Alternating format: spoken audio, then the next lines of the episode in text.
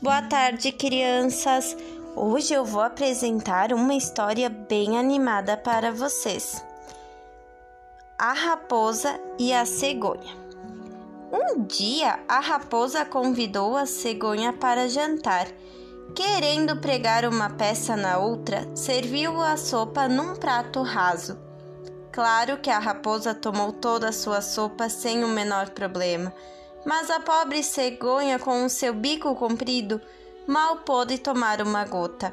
O resultado foi que a cegonha voltou para casa morrendo de fome. A raposa fingiu que estava preocupada e perguntou se a sopa não estava do gosto da cegonha, mas a cegonha não disse nada. Quando foi embora, agradeceu muita gentileza da raposa e disse que fazia questão de retribuir o jantar no dia seguinte. Assim que chegou, a raposa, como ganhar dinheiro extra, se sentou lambendo os beiços de fome, curiosa para ver as delícias que a outra ia servir. O jantar veio para a mesa numa jarra alta, de gargalo estreito, onde a cegonha podia beber sem o menor problema.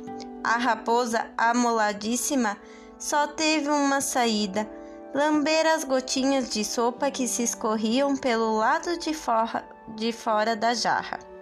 Ela aprendeu muito bem a lição. Enquanto ia andando para casa, faminta pensava: Não posso reclamar da cegonha. Ela me tratou mal, mas fui grosseira com ela em primeiro.